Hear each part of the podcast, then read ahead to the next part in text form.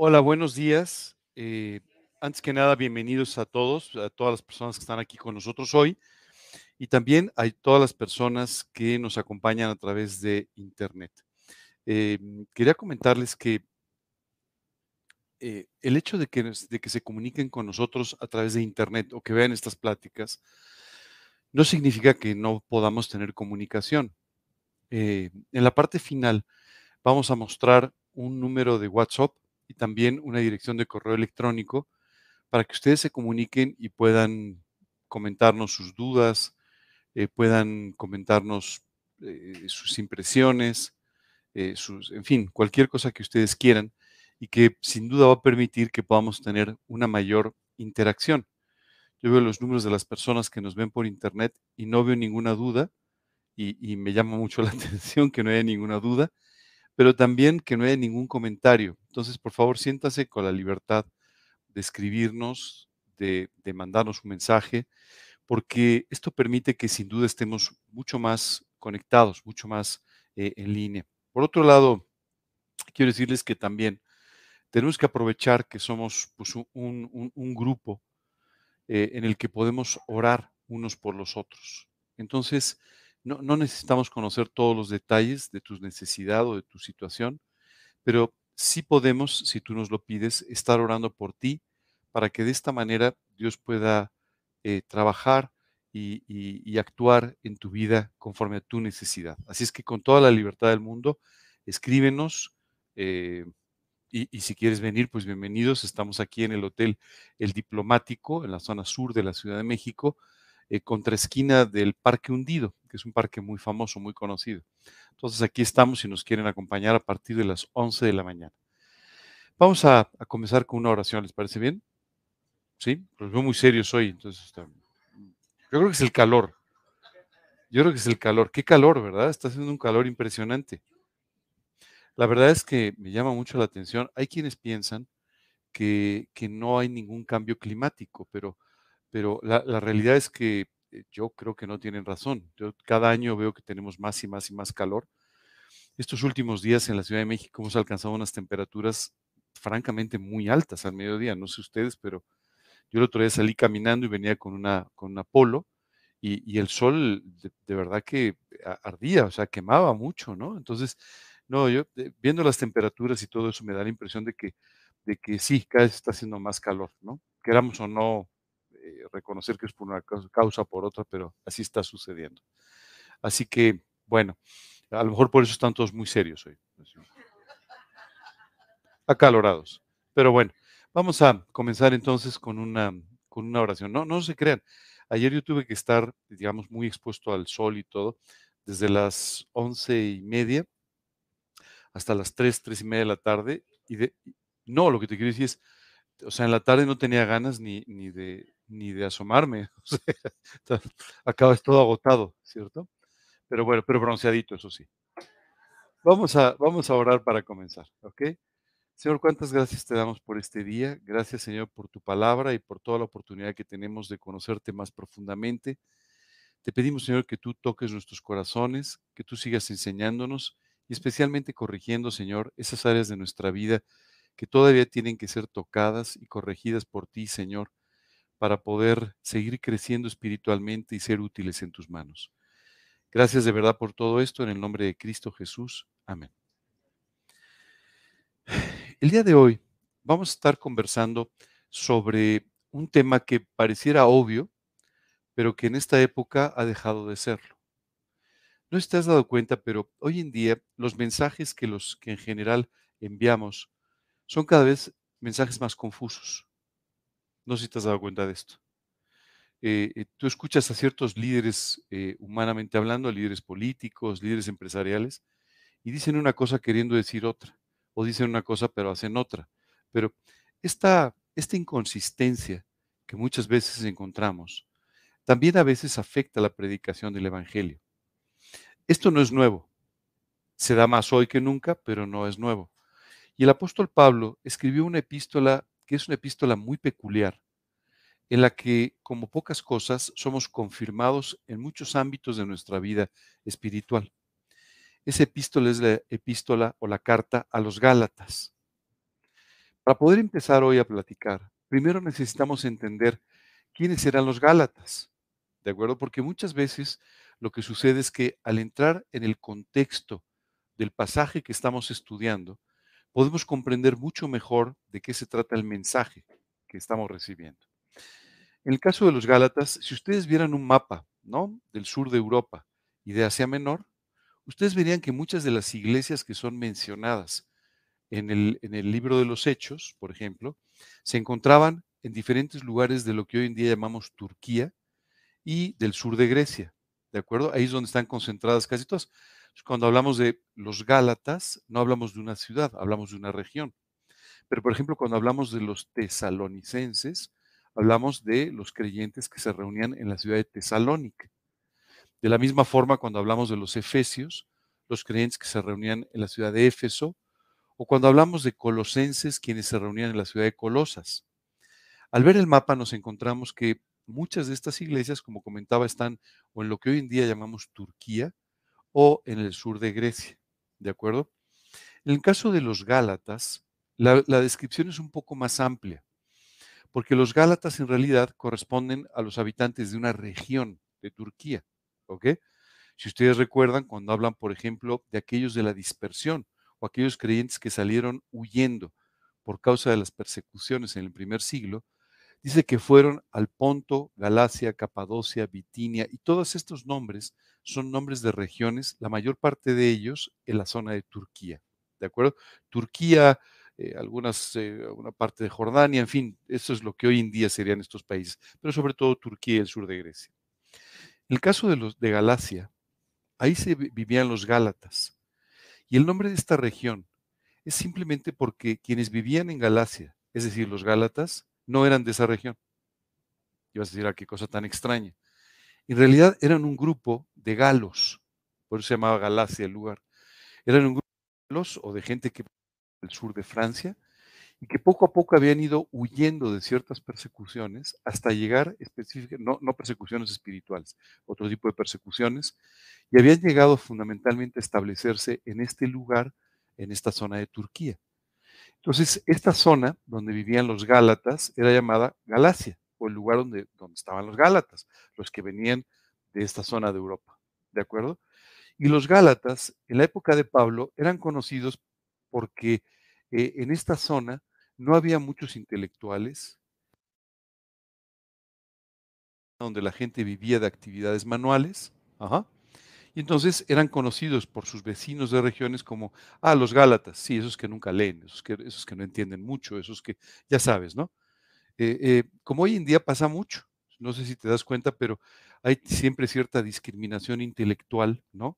Hacia las personas que no leen mucho o que no tienen muchos conocimientos, saben mucho. Este, este, es un tema que me ha llamado porque la realidad es que la Biblia fue escrita para que cualquier persona pueda leerla. No solamente aquellos que tienen estudios de teología o que tienen estudios de sociología o, de, estudios más profundos, sino en realidad está escrita para cualquier persona. De hecho, cuando tú y yo revisamos un poco de la biografía o de la vida de los apóstoles, no nos encontramos a ningún premio Nobel. Bueno, no había premios Nobel todavía, pero me refiero, no nos encontramos a ningún intelectual, a excepción de Pablo a excepción Lucas. Pero en general nos encontramos con personas que tenían oficios muy comunes, ¿no? Y que no eran intelectualmente personas sumamente destacadas, pero que sin embargo Dios preparó espiritualmente para que pudieran servirle de una forma muy importante. Quiero decirte que cada uno de nosotros tiene un perfil distinto. Hay personas entre nosotros que son un poco más intelectuales o que son un poco menos o que están más preparados o menos preparados académicamente o que tienen un fondo o que tienen otro. Pero la realidad es que cada una de esas cosas en el fondo no tiene ninguna importancia cuando tú y yo hablamos de la vida espiritual.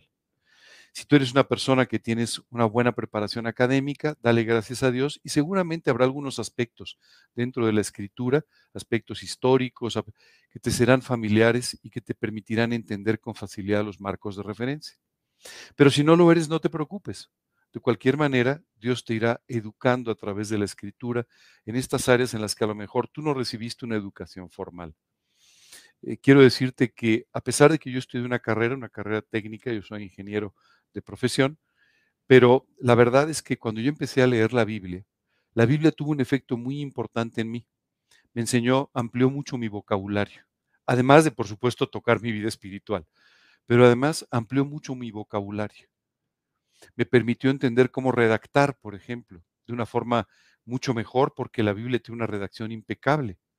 Entonces, siempre somos beneficiados no solamente desde el punto de vista espiritual, sino que a veces Dios toca muchas otras áreas de nuestra vida para prepararnos y que de esta manera tú y yo podamos servir cada vez en forma más eficiente al Señor. Los Gálatas entonces tenían esta, esta fama, ¿de acuerdo? Y este mensaje a los Gálatas, para que tú y yo lo entendamos bien, eh, básicamente está dirigido por Pablo a un grupo de personas que habían reaccionado muy bien ante la predicación del Evangelio. Cuando Pablo empezó a hablar en Galacia, cuando los Gálatas empiezan a ser este, enfrentados al Evangelio, reaccionan muy bien. Y es un grupo en el que hay muchísimas conversiones. Pero después empezaron a caer en una trampa muy especial. Sabes, los judíos estaban muy disgustados con el crecimiento del cristianismo en ese momento. Y entonces, para evitar que los grupos cristianos crecieran de una manera importante, enviaban personas a los que Pablo llamaba judaizantes. Estos judaizantes llegaban a las comunidades donde había judíos o a veces no, y entonces trataban con los creyentes para decirles, oye, qué bueno que recibiste a Cristo, oye, qué bueno que ahora estás muy entregado y todo, pero tienes que cumplir la ley. Si tú no cumples la ley, entonces tú no estás actuando como debieras. Yo recuerdo que eh, cuando yo recibí a Cristo a los 19 años, yo no profesaba ya ninguna religión, aunque había sido educado en una, pero no profesaba ninguna religión. Pero mi mamá, que se convirtió casi al mismo tiempo que yo, sí profesaba todavía una religión. Yo recuerdo que cuando terminaba la predicación siempre me decía, oye, córrele, porque tenemos que ir, ¿no? yo le decía, oye, pero ¿y si no vamos? Pues, no lo veo tan importante. No, no, no, no, no, no es suficiente, no es suficiente. Ahora hay que ir. Claro, poco a poco Dios fue haciéndole entender que ya no necesitaba toda esta, eh, eh, eh, toda esta enseñanza religiosa, que en el fondo nunca había hecho nada por ella y que tampoco lo haría una vez que había recibido a Cristo. Pero, sabes, hay muchas personas que se quedan con todo esto con todos estos conceptos religiosos o con toda esta, esta influencia religiosa que a veces nos hace pensar que la vida cristiana es demasiado fácil. Eso pareciera, ¿no? Oye, ¿cómo? Entonces todo es por gracia. Entonces Dios hace el trabajo en nuestras vidas. No, pues también yo tengo que hacer algo, ¿no? Tengo que cumplir con dos o tres cositas para... No, no tienes que cumplir con ninguna. Lo único que tienes que hacer es entregarle tu vida a Cristo. Los Gálatas entonces habían sido visitados por estos grupos judaizantes que les enseñaban todo este tipo de cosas. Cuando tú lees la epístola a los Gálatas, Pablo les dice, ¿cómo puede ser que habiendo empezado por la fe, ahora quieran regresar a las obras de la ley? Esto no tiene ningún sentido. Hay una palabra que yo escucho mucho en las iglesias cristianas y que está muy mal interpretada. Se llama legalismo. Y entonces pareciera que cuando una persona vive conforme a la escritura es legalista. No, quiero, quiero hacer una diferencia que es importante entender aquí. Quiero hacer una diferencia. Una persona legalista es una persona que se ampara en ciertos comentarios, principios, etcétera, que no son de la escritura y que aparentemente tienen que ser llevados a cabo. Esto es, como en este momento los Gálatas, por la influencia de los judaizantes. Pero si tú vives para Cristo, tú no eres legalista, eres congruente. Es decir, estás viviendo conforme a lo que crees. Y entonces estás viviendo de una forma correcta. Parte del tema es que eh, hoy en día se justifica el hecho de vivir en el mundo diciendo que la gente que no vive en el mundo es muy legalista. Eso no es así quiero decirte que Dios nos ha enseñado que tú y yo vamos a tener que vivir en este mundo, pero fuera de este mundo. Déjame te explico esta dualidad. Todos los días tú y yo salimos y vivimos pues, en este mundo. Cuando tú y yo pasemos por la puerta, ahora que salgamos, pues nos vamos a encontrar con el mundo en general, ¿cierto? Pero lo que Dios nos exhorta es a no vivir en la filosofía de este mundo, a no vivir bajo la influencia de este mundo, a no vivir en los principios de este mundo que son contrarios a la escritura. Por eso la Biblia nos dice que cualquiera pues que quiere vivir en este mundo o en estos principios del mundo, se constituyen enemigo de Dios, porque son principios contrarios. O sea, tú y yo no podemos tomar los principios de la escritura y los principios de este mundo y mezclarlos de alguna manera. Esto es totalmente imposible. O vives conforme a unos principios o vives conforme a otros principios. No hay otra alternativa. La Biblia nos exhorta a vivir conforme a lo que enseña Dios en su palabra, no conforme a los principios de este mundo. ¿De acuerdo? Pero hoy en día, tú y yo escuchamos a muchas personas con un mensaje cristiano que parece poco cristiano. Hace unos años, recuerdo que un muy conocido periodista que hace eh, entrevistas muy, muy interesantes, eh, llamó e invitó a entrevistar a un pastor muy famoso, a un líder muy famoso. Durante esta entrevista le, dijo, oiga, yo me parece muy bien todo lo que usted dice y todo, pero hay ciertos comentarios sobre que usted pues, prácticamente no usa la Biblia en sus predicaciones. Este hombre respondió, yo no creo que sea necesario usar la Biblia. ¿Sabes? Estás hablando de un líder aparentemente cristiano que te está diciendo que la Biblia en el fondo no es tan necesaria. En pocas palabras, está predicando un evangelio diferente. ¿Cuál es este evangelio diferente? El evangelio de las obras, el evangelio de la abundancia, el evangelio. Y hoy en día hemos ido etiquetando, poniendo nombres a todos estos evangelios que en el fondo no lo son, pero que satisfacen ciertas necesidades de las personas.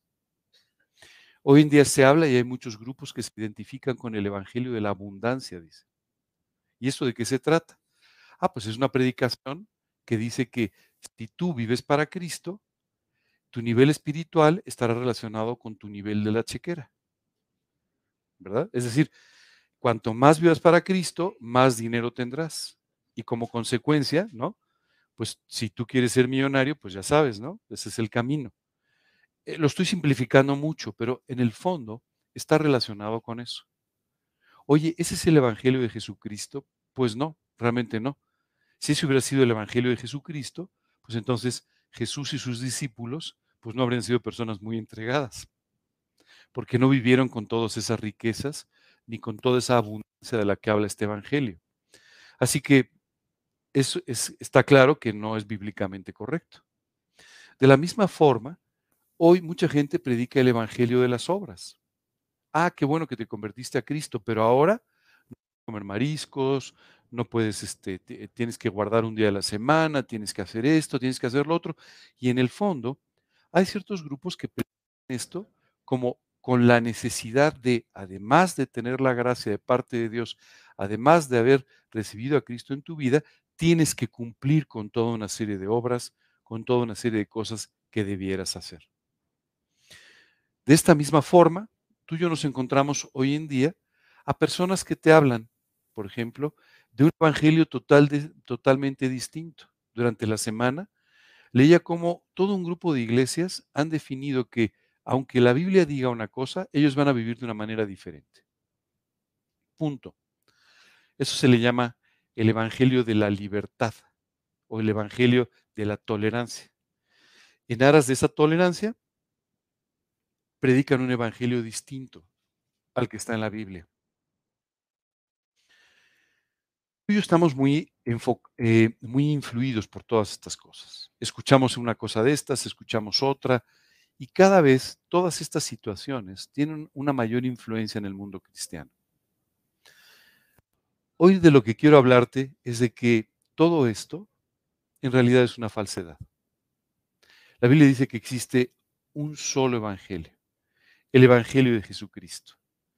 Y aquí Pablo empieza a hablar con un grupo de personas que ya estaban construyendo otro evangelio y les dice, estoy maravillado de que tan pronto os hayáis alejado del que os llamó por la gracia de Cristo para seguir un evangelio diferente. les dice a los Gálatas, ustedes ya están construyendo su propio evangelio.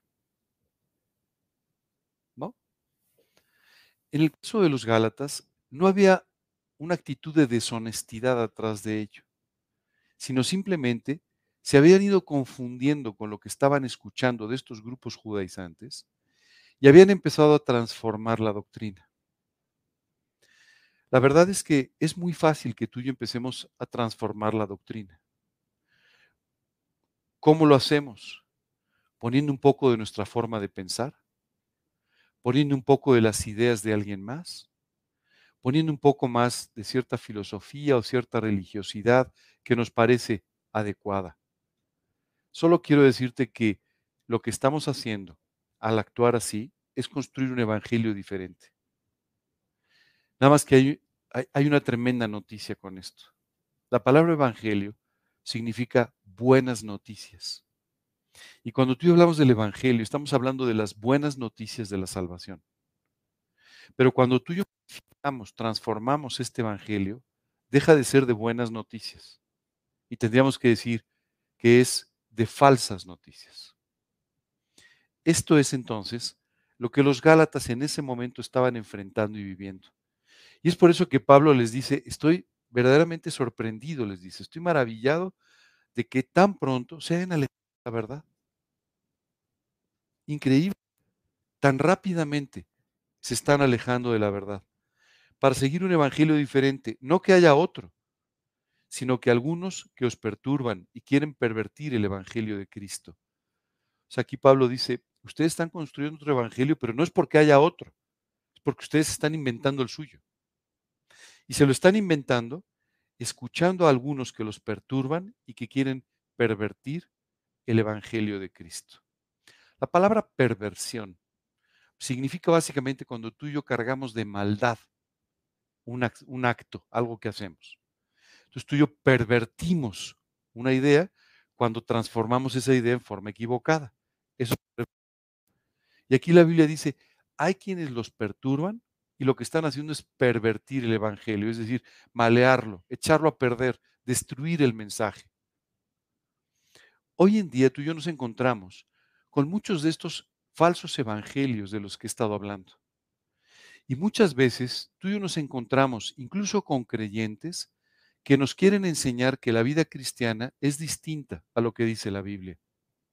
Y entonces, para etiquetar a una persona que realmente está viviendo para Cristo, le ponen el nombre de legalista. Es que tú eres muy legalista, ¿no? No, una persona muy legalista es la que vive por la ley. Una persona que vive para Cristo es la que vive por la gracia. Un legalista es aquel que, viviendo por la gracia, empieza a tomar de las obras de la ley. Es decir, eso es lo que estaban haciendo los Gálatas. ¿Sí vamos bien? Totalmente contrario al uso de esta palabra. ¿Qué es una persona legalista el día de hoy? Es una persona que toma algunos conceptos de la ley y los quiere incluir dentro de una vida por gracia. Ahora, una persona que vive para Cristo, que está viviendo correctamente desde el punto espiritual y moral, no es legalista, es honesta. Esa es la diferencia importante. Y esto es muy importante entenderlo, especialmente hoy, en un mundo llevado por casi cualquier viento de doctrina que afecta completamente nuestra vida. Y aquí la Biblia dice, les perturban. ¿Sabes qué sucede cuando tú y yo empezamos a tomar de aquí, de allá y a poner? Y Lo que empieza a suceder es que perdemos la paz que Dios nos ha dado. Perdemos la claridad, perdemos la línea, perdemos la honestidad con la que Dios nos ha llamado a vivir. Es básicamente lo que sucede.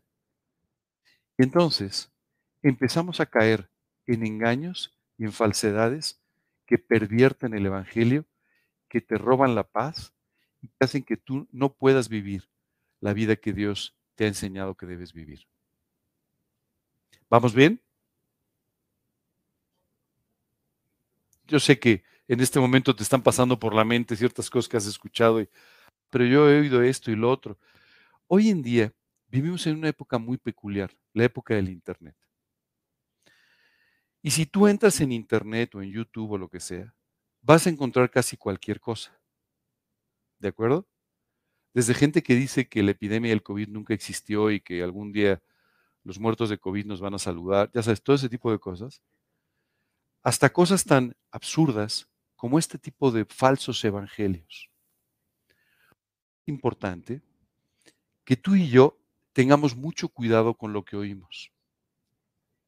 Lo que oímos afecta nuestra vida. Lo que oímos, perdón, afecta nuestra manera de pensar. Y sin duda, afecta nuestra vida espiritual. Así que tú y yo tenemos que tener mucho cuidado con lo que oímos. Y lamentablemente, hay una parte positiva y otra no tan positiva de todas estas redes sociales y de todo esto que hay. Hay muchísima información ahí. Pero información que no está aprobada por nadie, que no está revisada por nadie, porque cada quien pone lo que buenamente quiere, ¿cierto? Hoy en día, muchos creyentes aprovechan esta inmensa variedad de mensajes, de predicaciones y de comentarios que hay en la red para empezar a nutrirse en ciertos temas que les interesan. Solo quiero decirte que tengas mucho cuidado. ¿Sabes cuál es la labor de un pastor? No la mía, la labor de un pastor de ovejas. Llevar a las ovejas a que coman los pastos que necesitan. ¿Tú sabes que las ovejas no tienen un gran sentido del gusto ni del olfato? En pocas palabras, donde las ponen se comen lo que hay.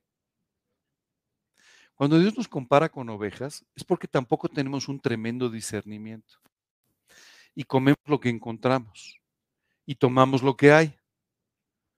Esto es un peligro cuando nos colocamos en ciertos lugares donde hay cosas que nos pueden afectar. Dice el Salmo 23, en lugares de delicados pastos te, te haré descansar. Delicados pastos. Esto es lo que las ovejas necesitan. ¿No? pastos delicados que puedan nutrir correctamente a las ovejas. ¿Cuál es la labor de un pastor? Ahora sí, de un pastor espiritualmente hablando. Hacer el mismo con las ovejas. Tratar de enseñarles la sana doctrina. Tratar de llevarlos a todo aquello que es un alimento espiritual correcto. En un principio, la Biblia lo describe como la leche espiritual no adulterada. ¿De acuerdo? y después habla de viandas, y habla de otro tipo de alimentos espirituales. Tú y yo como ovejas necesitamos recibir. Oye, ¿cómo saber cuál es la, el pasto correcto y cuál, cómo saber cuál es el pasto que tiene ahí algo de toxicidad? Bueno, para eso están los pastores. Los pastores guían a las ovejas a esos delicados pastos doctrinales que permitirán que cada persona dentro de una iglesia o dentro de un rebaño, crezca en una forma sana y pueda de esta manera compartir el Evangelio con alguien más. Este es el trabajo del pastor. Te quiero decir una cosa, y por encima del pastor está el príncipe de los pastores, el Señor Jesucristo, que es el único que puede guiar a los pastores para que guíen sus rebaños a los alimentos correctos, a la alimentación correcta. Bueno, ¿qué sucede cuando tú y yo hacemos un uso equivocado de estos recursos eh, digitales en Internet? Pues entonces, en lugar de, decir, bueno, pues yo estoy siendo guiado por el pastor o por un pastor o que sea, entonces empezamos en lo que se llama el Evangelio a la carta. A ver, a mí me interesa, ¿qué dice la Biblia de cuando hace mucho calor el mediodía? Y entonces empezamos a buscar, eso por supuesto lo estoy satirizando, pero entonces empezamos a buscar aquel tema que nos llama la atención. No importa quién lo predique. ¿Cierto? Entonces, de esa manera empezamos a correr el riesgo de ser llevados a pastos que no son los que necesitamos. Hoy esto es un problema, esto puede ser un serio problema, porque hay pastos muy tóxicos, hay otros regularmente tóxicos Y hay algunos que simplemente no te nutren. Hay que tener cuidado con esto. Yo los invitaría a que tengan mucho cuidado con este tipo de cosas. Les hablaría también de los libros, pero ya la gente no lee libros, así es que ya no me preocupan tanto. ¿Me entiendes? Sí, o sea, antes, la verdad, yo iba a una librería y veía eso de sea pastor en tres rápidas lecciones y entienda Apocalipsis en tres minutos y todo ese tipo de cosas que llaman la atención, pero que en el fondo son muy equivocadas. Pero hoy en día los libros están pasando a un segundo plano y es Internet el que está, de alguna manera, nutriendo a muchas de las ovejas de muchos rebaños. Solo te diría, ten cuidado, porque es muy fácil que empieces a escuchar un evangelio diferente o empieces a construir tu propio evangelio. Ajá. Lo único que va a suceder es que esto va a perturbar tu alma y va a hacer que tú entonces empieces a tener una falta de paz, dudas y mucha confusión. Sé que en este momento está pasando por tu mente la idea de, no, no, yo solamente escucho a los pastores de nuestra iglesia y además, este, y, a los que están aprobados por la Unión de Pastores del Congo. No. Solo te quiero decir una cosa, independientemente de que tú escucharas a Juan o a Pedro, que da igual, ¿no? Lo que sí es importante es entender que tú tienes una línea de enseñanza en, en la que estás siendo guiado. ¿Ok? Y tú estás recibiendo determinados estudios por un motivo en particular. ¿Ok? Oye, los estudios de otra persona son buenos, seguramente excelentes, o sea, no, no tengo ninguna duda de ello. La única pregunta es si tú necesitas uno o el otro. ¿Me entiendes? Hace unos días, ustedes saben, tuve un familiar que estaba hospitalizado. Y entonces me llamaba la atención, todos los días pasaba la nutrióloga para ver qué debía comer. Oye, otro alimento era malo, no, pero no era el que necesitaba esta paciente en ese momento. Hoy había problema en que comiera otra cosa, si hubiera estado sana, no, pero en ese momento necesitaba una alimentación enfocada y muy específica. Esto sucede muchas veces en los grupos o en las iglesias.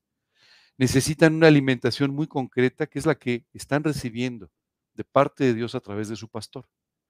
Pero, por supuesto, o sea, esa paciente que estaba en el hospitalizada y a la que yo veía me decía, súbeme unos chocolates, ya sabes, ¿no? O sea, bueno, o sea, está, ¿tiene algo de malo que te comas unos chocolates? No, pero en ese momento no eran lo más apropiado. ¿Sabes? Eso es exactamente lo que pasa contigo y conmigo.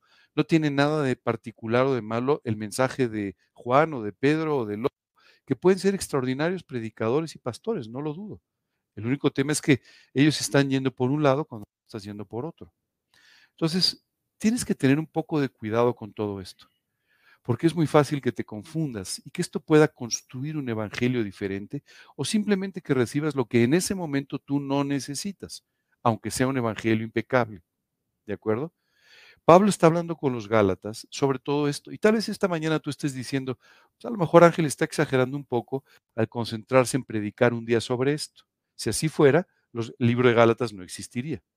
O sea, es tan importante este tema que Pablo escribió a los Gálatas y que Dios consideró oportuno dejarnos este libro para que tú y yo podamos entender que hay muchos evangelios, pero que solamente hay uno que es el correcto.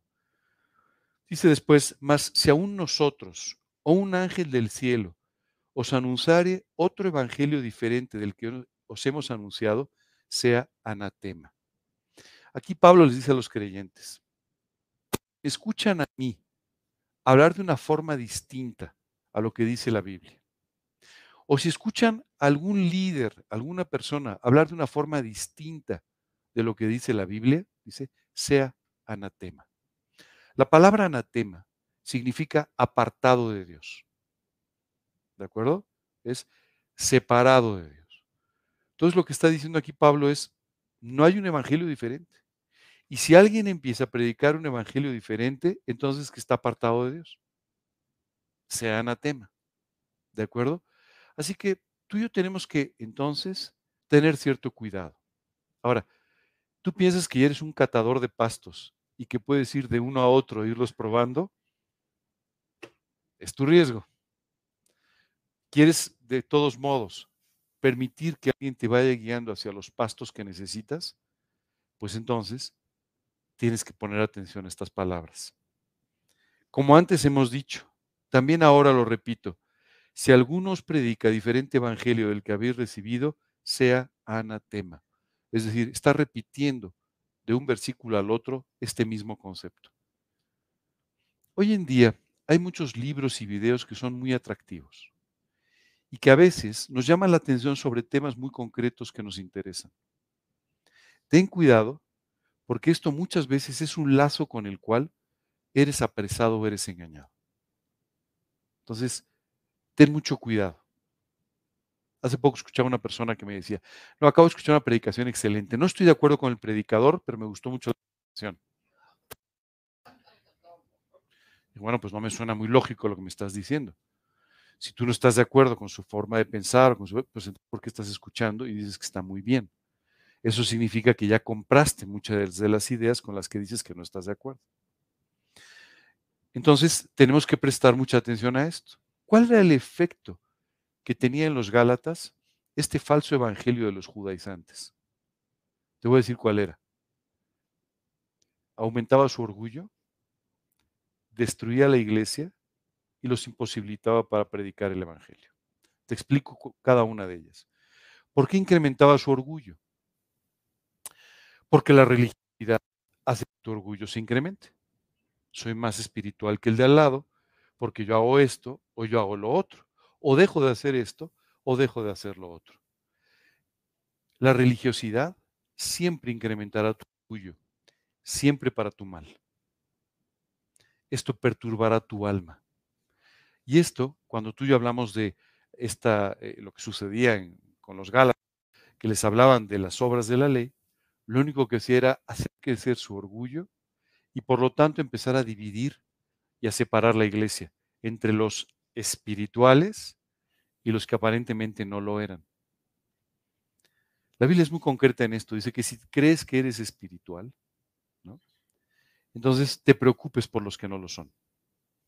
En pocas palabras, tú y yo deberíamos tener un cargo por alentar a quienes apenas están conociendo a Cristo. Tú y yo tendríamos que tener un cargo específico para orar por todas las personas que nos rodean. Tú y yo deberíamos tener un cargo muy especial por cuidar de las personas que están cerca de nosotros, en lugar de compararnos o de sentirnos superiores. Hace algún tiempo, no sé si les he contado, sí, creo que sí, pero conocí a unos personajes que me parecieron muy peculiares. Era un grupo de jóvenes que se dedicaban a la música. Estos jóvenes se dedicaban a un tipo de música muy estruendosa, metal pesado, y entonces su apariencia pues era muy adecuada con su música, es decir, llevaban el cabello muy largo hasta casi la cintura, te diría, las uñas pintadas de negro, tatuajes en los dedos, eran como muy impresionantes en ese sentido. Recuerdo cuando los conocí, eh, eh, les dije, oye, ¿qué estás haciendo? O sea, eh, cuéntame un poco. Los conocí en una, en una, expo cristiana, imagínate, pues no se veían muy, no se veían muy, ¿no? Entonces yo me acerqué y le dije, pero cuéntame, si estás aquí es por algo, que estás... Entonces me contaron cómo ellos habían conocido a Cristo y cómo su primera intención había sido recortarse el cabello, quitarse los, los tatuajes, hasta que su pastor les dijo, no, no, no, no hagan eso. Ustedes están alcanzando a quien yo no alcanzaría nunca. Mejor busquen al Señor y pídenle a Dios que los guíe en cada una de estas decisiones.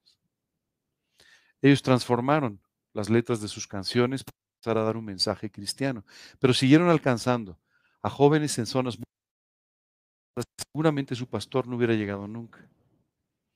Recuerdo que cuando yo los conocí y comencé a conversar con ellos, empezaron a contarme, mira, hay lugares, hay gente que vive en alcantarillas en esta ciudad.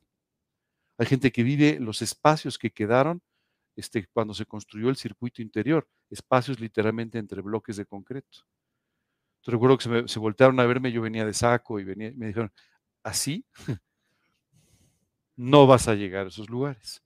Así que hemos optado por entonces continuar de esta manera, ir viendo de esta forma. Y me empezaron a enseñar videos desde las predicaciones, de los conciertos que hacían, de todo lo que hacían. ¿Sabes? Me saltaban las lágrimas. Decía, no puedo creer algo tan precioso. Lo que Dios está haciendo en estas personas y con la vida de estas personas. Y entonces recordé este concepto que la Biblia menciona de la multiforme gracia de Dios. Sabes, es increíble, pero en una forma o en otra, la gracia de Dios está alcanzando a personas a las que a lo mejor tú y yo no alcanzaríamos. Recuerdo que me dijo, ¿me quieres, ¿nos quieres acompañar un día? Y le dije, yo encantado. Se me quedaron viendo, pero no así. Le dije, no, no, te entiendo. Pero tampoco puedo dejarme crecer tanto el cabello.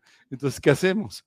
No, me dijo, mira, la verdad es que yo creo que, o sea, creo que no encajarías ahí. Le dije, bueno, pero me gustaría invitarte a mi grupo, porque tú a lo mejor sí encajarías ahí. Me dijo, no, yo tampoco ahí. Y empezó a contarme una historia muy interesante de cuando ellos recibieron a Cristo y cómo empezaron a ser parte de una iglesia. Ellos se convirtieron en una iglesia donde además la gente es bastante tradicional en su manera de ser. Y entonces cuando vieron entrar a estos jóvenes dijeron, uff, llama a la policía, ¿no? Pero no era necesario. Las primeras veces que ellos fueron y se sentaron, los lugares de a su lado quedaron vacíos, porque la gente no los aceptaba con facilidad. ¿Sabes? Hasta que el pastor empezó a hablar con toda la iglesia y empezó a explicar lo que estaba pasando, es que la gente empezó a valorar lo que Dios estaba haciendo en la vida de estos jóvenes. Tiempo después recuerdo que me, bueno, me, avisaron y entonces pude ver una entrevista que les hizo un canal de televisión en la que quien los entrevistaba trataba tiempo de quitarlos de la Biblia y ellos otra vez regresaban al mensaje de salvación.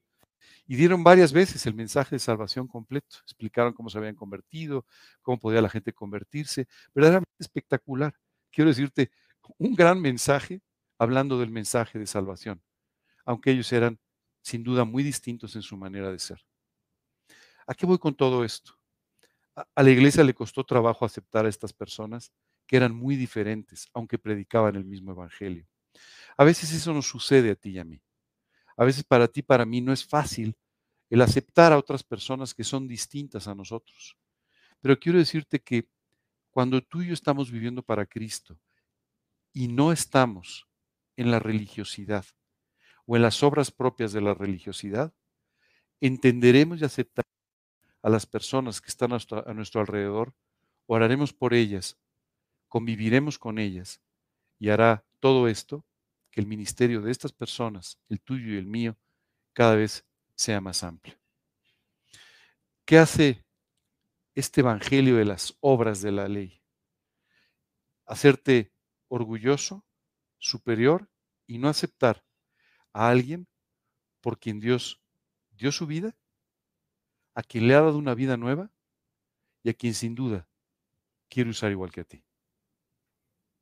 Pensaba en la vida de estos jóvenes y decía, pues los Gálatas no los hubieran aceptado. Por el color de las uñas o por el tatuaje, no los hubieran aceptado nunca. Y muchas veces, y esto tiene que ver con nuestra realidad, tú y yo tardamos en aceptar o se nos dificulta aceptar a las personas a las que Cristo amó y ha transformado. Ese es el segundo factor terrible de un evangelio por las obras. En esta semana tuve que asistir a un templo de una religión porque había fallecido un amigo y le hacían una... Entonces tuve que ir. ¿Sabes qué me llamó la atención? La uniformidad y la exclusión. Y yo pensaba, ¿qué sucedería si mañana en nuestro grupo apareciera uno de estos jóvenes con el cabello largo o apareciera una persona que tiene aspecto, forma de conducirse diferente? ¿Sería alentado por todos? ¿Sería recibido con amor por todos? Pues si no es así, hay más religiosidad en nuestra vida de la que queremos aceptar. Ese es el efecto del Evangelio de las obras. ¿Sabes? Estas obras causan divisiones porque somos diferentes. Y al sentirnos unos superiores a los otros, empezamos a separarnos y a dividirnos. Esa es la realidad. Así que esto siempre tendrá un efecto muy negativo en nuestras vidas. Dice Pablo, pues busco ahora el favor de los hombres o el de Dios refiriéndose exactamente a esto. Tú y yo podemos estar buscando el favor de Dios o el favor de los hombres, tratando de quedar bien, tratando de amoldarnos a una forma de ser o de hacer las cosas. Quiero decirte que muchas personas copian el estilo de vida de un cristiano sin copiar su vida y su corazón. Y al final, cuando esto sucede, Lo único que pasa es que sus vidas se vuelven más religiosas. O trato de agradar a los hombres, pues si todavía agradar a los hombres, no sería siervo de Cristo. ¿Sabes qué es impresionante? Pablo decía, yo no tengo ninguna intención de agradar a un ser humano. Eso será una consecuencia de agradar a Dios, pero no es mi fin, no es mi finalidad. Hoy en día, muchos creyentes tratan de agradar al mundo de tal manera que simplemente no viven en los principios de la escritura. Oye, ¿seguir a Cristo implica que a veces seremos rechazados? Pues sí. Oye, ¿seguir a Cristo implica que algunas veces seremos poco apreciados? Yo creo que sí. Pero a, a ti y a mí nos tiene que importar, en primer término, cuál es la opinión que Dios tiene de nosotros y de nuestra forma de actuar. Ese es el Evangelio. Esas son las buenas noticias de salvación que transforma la vida de las personas y ese es el Evangelio que tú y yo debemos predicar. No porque haya otro, sino porque algunos que nos perturban pueden estar confundiéndonos para que prediquemos un Evangelio totalmente diferente. Más adelante el apóstol Pablo hace algunas referencias muy fuertes. Dice, y que por la ley ninguno se justifica para con Dios, es evidente, porque el justo por la fe vivirá. Y la ley no es de fe, sino que dice, el que hiciera estas cosas, vivirá por ellas. Hoy hay muchas personas que defienden este evangelio de la salvación por obras. Aquí Pablo dice, y que por la ley o por las obras ninguno se justifica para con Dios, es, dice, evidente.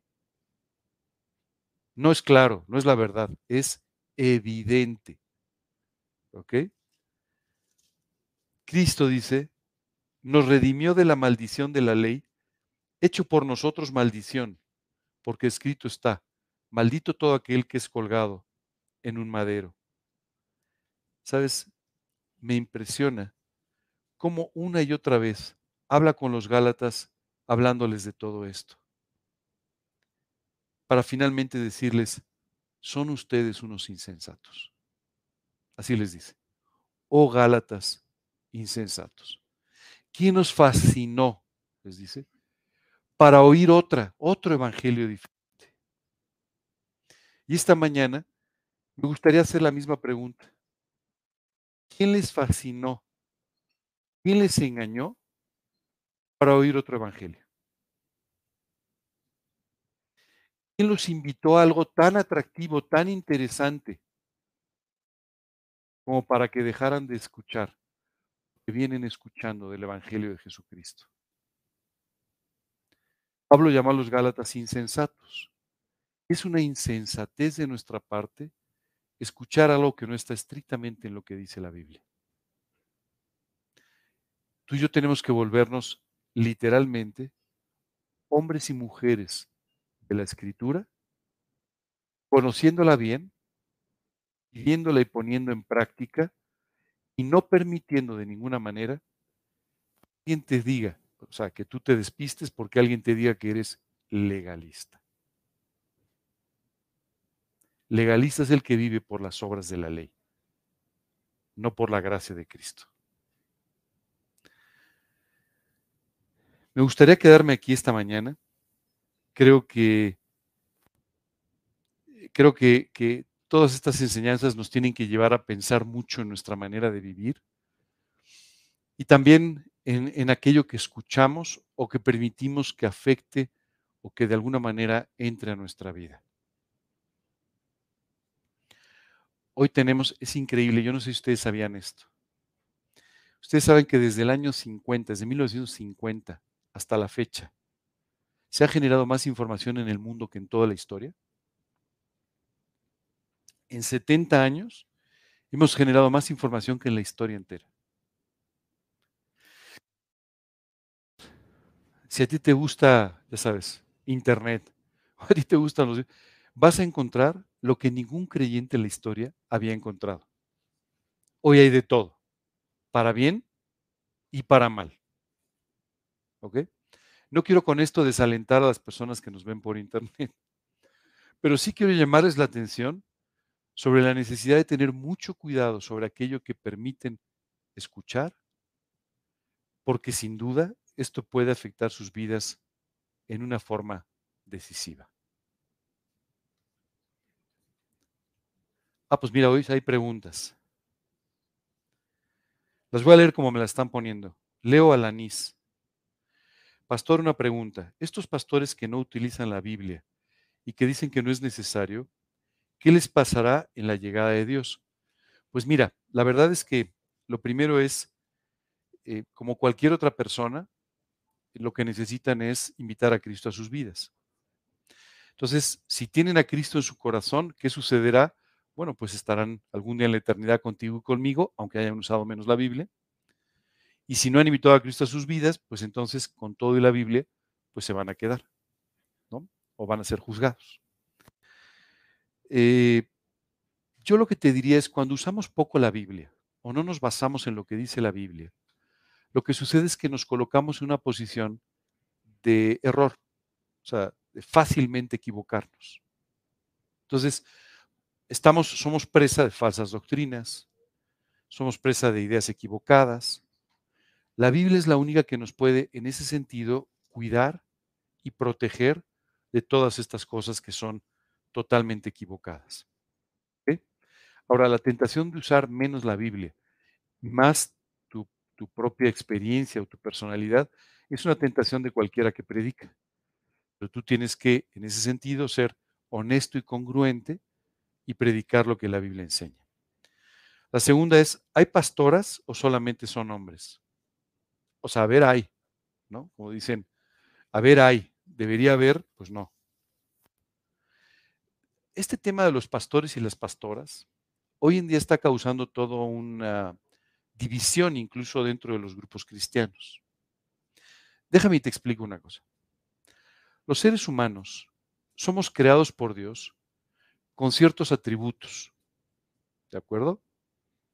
Unos nacemos con el pelo negro, aunque el mío es casi blanco ya, otros con el pelo rubio, unos son más altos, otros son más bajos, y cada uno tiene, por ejemplo, ciertas habilidades, ciertos y Dios de esa manera nos da a cada uno de nosotros, nos da un ministerio específico. Oye, ¿un ministerio es mejor que el otro? No. Simplemente Dios quiere usarte a ti de una manera específica. ¿Ok? Ustedes saben, en el mundo cristiano, personas pastores, predicadores, cantantes o misioneros, 3%. ¿Eso quiere decir que Dios discrimina al otro 97% porque no son pastores? No, significa que Dios ha puesto a unos, dice la Biblia, como pastores, a otros como maestros, a otros como evangelistas. A cada uno de nosotros nos ha dado ciertas cualidades, ciertos dones para que le podamos servir. Dentro de esta sabiduría extraordinaria de parte de Dios, definido los roles de cada uno. Oye, ¿las mujeres pueden ser pastores? Si tú me estás preguntando si tienen la capacidad para hacerlo, la respuesta es sí. Si tú me preguntas, ¿esto es lo que Dios nos ha dicho que debe hacerse? La respuesta es que no. La Biblia es muy clara. Dice que las mujeres deben, en una congregación, mantenerse calladas, pero que deben enseñar a otras mujeres. Esto es lo que dice la Biblia. Ahora, que tú y yo en este momento del amplio feminismo y todo podamos pensar lo que queramos, bueno, ese es otro tema. La Biblia es clara en eso. Ahora, ¿una mujer tiene la capacidad para ser pastor o misionero o predicador? Absolutamente sí. No es un tema de capacidades, es un tema de la definición de roles que Dios le ha dado a quien antes de empezar esta predicación me reía porque pasó, pasó Daniel al frente para que vieran la luz y todo esto y tal. Y le dije, pues ya quédate, te ves muy bien. me dijo, no, no, no, no, no, no, no, no. Pero lo que me, me, dio mucha risa es, oye, Daniel puede, puede venir y puede dar una predicación el día de hoy. Pues si la prepara, por supuesto que sí, absolutamente sí. ¿De acuerdo?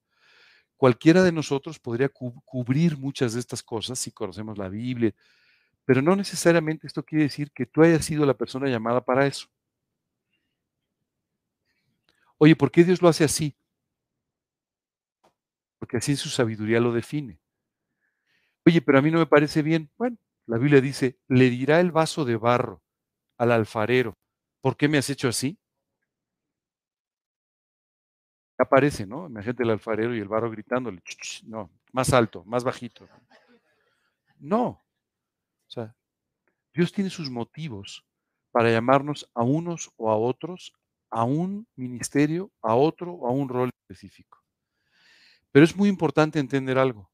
No es mayor el que predica que el que enseña, que el que sale como misionero, que el que no hace ninguna de estas cosas y de todos modos sirve al Señor.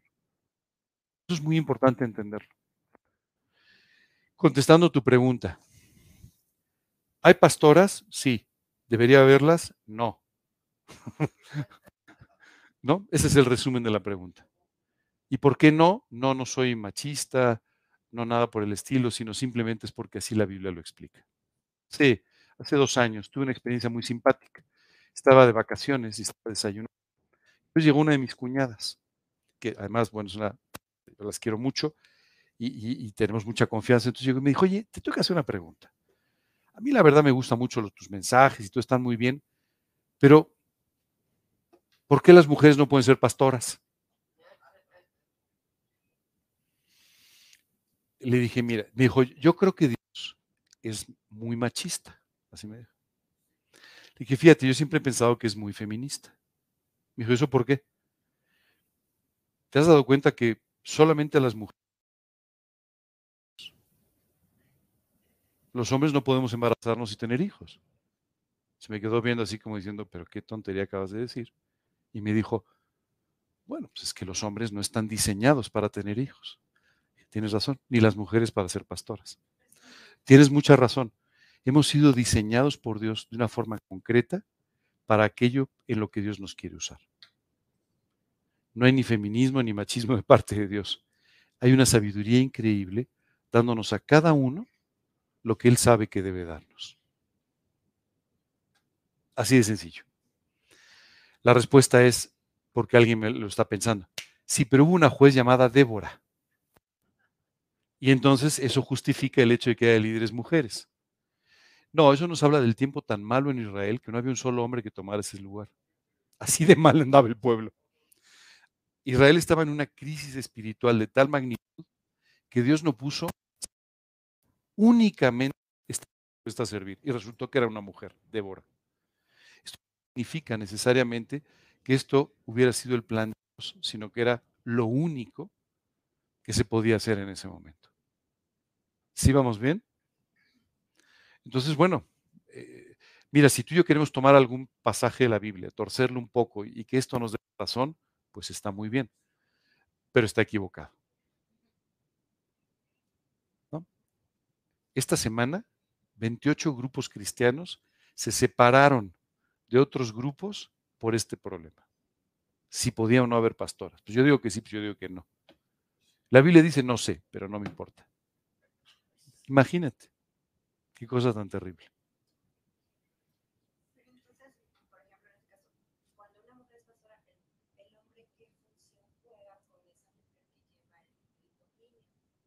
Pues ninguno. Mira, te voy a decir una cosa. Ahora que hablan de las pastoras, esto es como, la Biblia dice que el líder en un hogar, en un matrimonio, debe ser el hombre. Esto no es porque la mujer no sea inteligente o brillante. ¿No? O sea, ayer, ayer, sin ir más lejos, ante una decisión, mi esposa tomó una mejor decisión que la mía. Es extraordinario, nunca había pasado. No, no es cierto. No, no es cierto. No, pasa, pasa, pasa muchas veces. Ahora, no, pasa muchas veces, pero lo que te quiero decir es, ¿y eso significa que ella tenga que ser la líder del hogar? No, significa que ayer tomó una mejor decisión. ¿De acuerdo? Pero Dios le ha dado al hombre el papel de guiar su matrimonio y de guiar a su familia. Esto no significa que lo haga eh, tratando mal a su esposa o que no tome la opinión de su esposa. No, pero quiere decir que al final a él es al que le van a llamar la atención por sus, por sus decisiones. ¿No? Mira, Abraham, Abraham estaba casado con Sara. Cuando Dios le dice a Abraham que le va a dar un hijo ya siendo muy mayor, Sara se ríe. Dios no se volteó a decirle a Sara, ¿por qué te estás riendo? Le dijo a Abraham, ¿por qué se ríe Sara? Es tu responsabilidad. Esa es tu responsabilidad. Entonces, eh, eh, los hombres tienen esa responsabilidad dentro de su matrimonio. Ahora, en todas las casas, ¿el hombre tiene esa responsabilidad? Tú y yo sabemos que no. Hay muchas casas donde la última palabra siempre es la del hombre. Sí, mi amor, lo que tú digas. Ahora, ¿es eso correcto? Pues no, no es bíblicamente correcto. Pero sucede, pues sí, sí sucede. Ahora, eh, o sea, ¿eso quiere decir que la mujer sea un terror para tomar decisiones? No, muchas veces toma la mejor decisión. sí, claro. Una cosa es que estés capacitado para algo y otra cosa es que Dios te ponga a ti en ese lugar. Son dos cosas diferentes. Entonces, eh, ese es un poco contestando, contestando tu pregunta, ese es un poco eh, el, razonamiento de parte de Dios. Como te diría, oye, ¿alguien puede dar una mejor predicación que la mía? Probablemente, pero Dios me puso aquí. No porque sea mejor, sino porque así fue la voluntad de Dios. ¿Por qué? Le dirá el vaso de barro al alfarero, ¿por qué me hiciste así?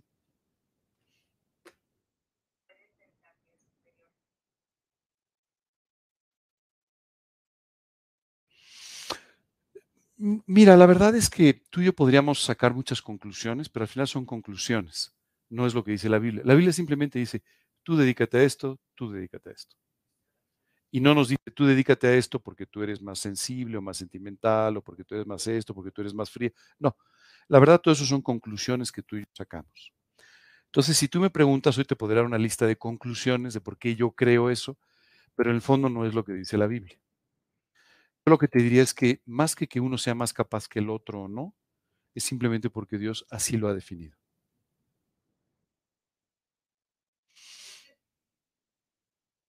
Mira, así como, mira, así eh, debería tenerla.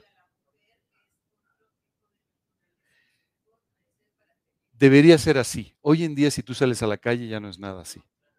Pero así, pero originalmente así fuimos diseñados. Eh, ¿Qué es lo que sí sucede? Imagínate que, o sea, tú le enseñas a las, a las personas, no, el esposo es la cabeza del hogar, pero no de la iglesia porque esa es, una, es, la esposa. ¿Me entiendes? O sea, no, no es congruente. las dos cosas no son congruentes, eso es una realidad. Ahora, yo he a mucha gente decir, no, lo que pasa es que las mujeres son más sentimentales, los hombres son menos sentimentales, hemos sido diseñados de otra manera y por eso el hombre lo hace mejor como pastor. Yo creo que a ver, por algo Dios nos hizo como nos hizo, pero no quiere decir necesariamente que por eso una persona no pueda tener un ministerio. Yo conozco mujeres que son bastante menos insensibles que, o bastante más insensibles que cualquier hombre. Esa es la realidad. Hoy en día, cuando tú sales a la calle, y no estoy hablando de los cristianos, pero cuando tú, tú sales a la calle, te encuentras ya una confusión espantosa, ¿no? Que ya no corresponde al diseño de cada uno de nosotros. Es la realidad. ¿no? Pero es, eso es lo que hay. ¿Me entiendes? Efectivamente, sí hay ciertas características del hombre que le darían de alguna manera la posibilidad de ejercer mejor el liderazgo en esas cosas. Es cierto. Pero cuando tú y yo entramos en ese debate, entonces entramos en el debate que acaba de ser que 28 iglesias se separen de las otras. E, ese es el debate. No, pero no, pero tú dices eso, pero mira, este pastor es más brillante que el otro. O sea, entras en una serie de, argumentaciones que no necesariamente tienen una base bíblica. El tema es mucho más sencillo. Es, Dios dijo qué tenía que hacer cada uno y ya. ¿Ok? ¿Qué más? Hoy en día todo esto corresponde eh, el movimiento feminista, eh, me voy a hacer de varias enemistades, pero eh, el movimiento feminista comenzó a principios del siglo XX, finales del siglo XIX, principios del siglo XX. Yo te diría, el, origen del, del movimiento feminista era muy correcto. Porque lo que el movimiento feminista en un principio buscaba era una igualdad de derechos, lo cual evidentemente tiene que ser. O sea, Imagínate que no se le permitía a la mujer tener propiedades, o sea, es, una aberración, ¿no? O no se le permitía votar, aunque esto fue más, un poco más adelante, pero bueno, no se le permitía votar. O no se le permitía tener por derecho propio una, propiedad, o era aberrante. Entonces, si tú y yo nos situamos en los inicios del feminismo, pues diríamos, oye, somos todos feministas, ¿me entiendes? O sea, por supuesto, la mujer debe tener los mismos derechos que el hombre, deben ser tratados igual, este, todo, absolutamente. En los años 60 y 70, el movimiento feminista sufre una desviación. Y no es una desviación que, ellos, que ellas buscaran, sino más bien empieza, empiezan a surgir en el mundo los métodos anticonceptivos. Y esto permite que la mujer empiece a tomar ciertas decisiones sobre su vida reproductiva, ¿no? Que le permiten entonces eh, tener una, una vida con ciertas libertades morales que antes no tenía. ¿De acuerdo? Entonces, esto trajo una auténtica revolución en el feminismo. Hoy ahora yo decido si quiero tener hijos o no. Ya no es decisión de los dos, es mi decisión entonces todo esto empieza a cambiar un poco el movimiento feminista. Hasta ahí tú y yo estaríamos parcialmente de acuerdo. Pues sí, dices, oye, pues sí, sí, la mujer es dueña de ciertas decisiones, pero hay ciertas decisiones que deben ser compartidas. En ese momento ya no eran decisiones compartidas, es mi decisión. A finales de los 80 y principios de los 90 el movimiento feminista eh, eh, tiene un giro distinto que es el que hoy tú y yo estamos viviendo. Y entonces lo que busca el movimiento feminista hoy en día no es la igualdad, sino es la superioridad de la mujer por encima del hombre. Aquello que, en un principio defendieron correctamente, hoy se está trastocando. Hoy escuchas testimonios de mujeres que dicen, tengo una empresa en la que solo hay mujeres y todo el mundo aplaude. No, si yo mañana digo que tengo una empresa donde solo hay hombres, soy un machista, un chauvinista y dos, tres cosas más. Pero si una mujer dice eso, entonces es correcto. No, es igualmente incorrecto. Es igualmente incorrecto. O sea, lo que, lo que es correcto es que todos tengamos los mismos derechos y tengamos las mismas oportunidades y tengamos las mismas posibilidades. ¿De acuerdo? Ahora, eso hace a las mujeres hombres y a los hombres mujeres. Pues no, las mujeres fueron creadas por Dios de una forma y los hombres de otra. Yo recuerdo, tengo, tengo una prima que, es, que además la, quiero muchísimo y es muy feminista. Entonces un día recuerdo que le abrí la puerta y me dice, ¿por qué haces eso? ¿Qué crees que yo no puedo abrirla? Le dije, no, creo que tienes un primo que es bastante educado. Entonces pues, salimos y cuando subimos al coche no le abrí la puerta. Me dice, ¿no vas a abrir la puerta?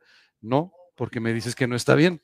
Entonces ahora te la abres tú. ¿no? Entonces estábamos bromeando los dos, pero en, el fondo, este, o sea, a ver, eh, eh, que el hombre sea caballeroso con una mujer no, no la degrada. ¿Me entiendes? Que la mujer sea eh, cariñosa y una ama de casa y que viva en, un tipo de relación así con su esposo no la degrada. ¿Me entiendes? Lo que es degradante es que tengamos los mismos derechos, lo que es degradante es que no tengamos las mismas libertades. eso sí es degradante. Entonces tú y yo hubiéramos estado de acuerdo seguramente con la primera etapa, más o menos con la segunda, pero la tercera ya está totalmente desviada. Ahora, esto es lo que está afectando mucho a las iglesias, diciendo, pues no, pues ahora las pastoras, pues, la pastora lo hace mejor que el pastor, ¿no? Además, mira, se viste mejor. O sea, entiende, empezamos a buscar argumentaciones para defender una posición que está en contra de lo que dice la Biblia. Perdón que me extienda tanto, pero esta es, o lo explicas muy bien o confundes muy bien. Entonces, por eso es que lo estoy explicando tan ampliamente. ¿De acuerdo? ¿Alguna otra pregunta? Así sencillita también. Así y sencillita como esa. Y cuando tengas dudas, recuerda lo que dice el versículo. ¿Le dirá el vaso de barro al alfarero por qué me hiciste así? Hay un grupo en Estados Unidos muy interesante, que por cierto está haciendo reuniones en México muy interesantes, eh, que básicamente explica los principios de la feminidad bíblica y de la masculinidad bíblica. Y la verdad lo hacen muy bien.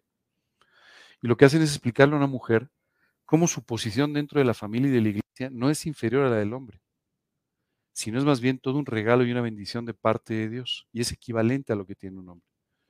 La verdad es que hacen, hacen un trabajo espectacular, ¿no? Este, Eh, hace algunos años invité a una persona de este grupo para que viniera y les diera una plática a todas las mujeres y lo voy a volver a hacer. Pero lo que me, me gusta mucho es que explica, cuando tú escuchas la explicación o cuando ustedes escuchan la explicación, pues claro, o sea, es una bendición ser una mujer. No es un problema, es una bendición ser una mujer. Como es una bendición ser un hombre. Si entiendes tu papel. ¿No? Hoy en día estamos al revés. Yo veo hombres con faldas y mujeres con pantalones, pero bueno, es un decir, o sea, es metafórico, pero, pero veo a mucha gente tomando roles totalmente distintos y confundidos. Y que además te, frustran porque, porque no estás haciendo aquello para lo que tú estás preparado o para lo que fuiste diseñado, ¿no?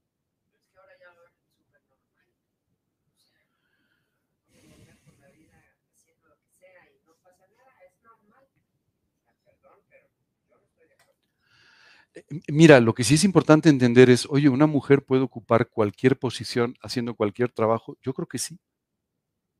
Solo que haya una cuestión física muy específica que no lo permita, pero por lo demás, claro que sí. Ahora, ¿deben hacer eso? Pues posiblemente no. ¿De acuerdo?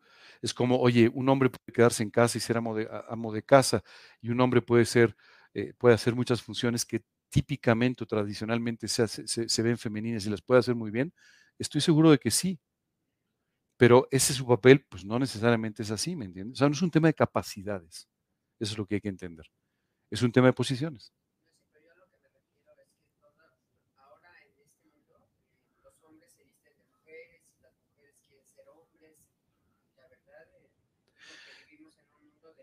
Vivimos en un mundo en el que se nos ha vendido una concepción equivocada de lo que es ser un hombre y ser una mujer. Y como tienes una concepción equivocada, pues entonces quieres hacer lo que, lo que aparentemente es mejor, ¿no?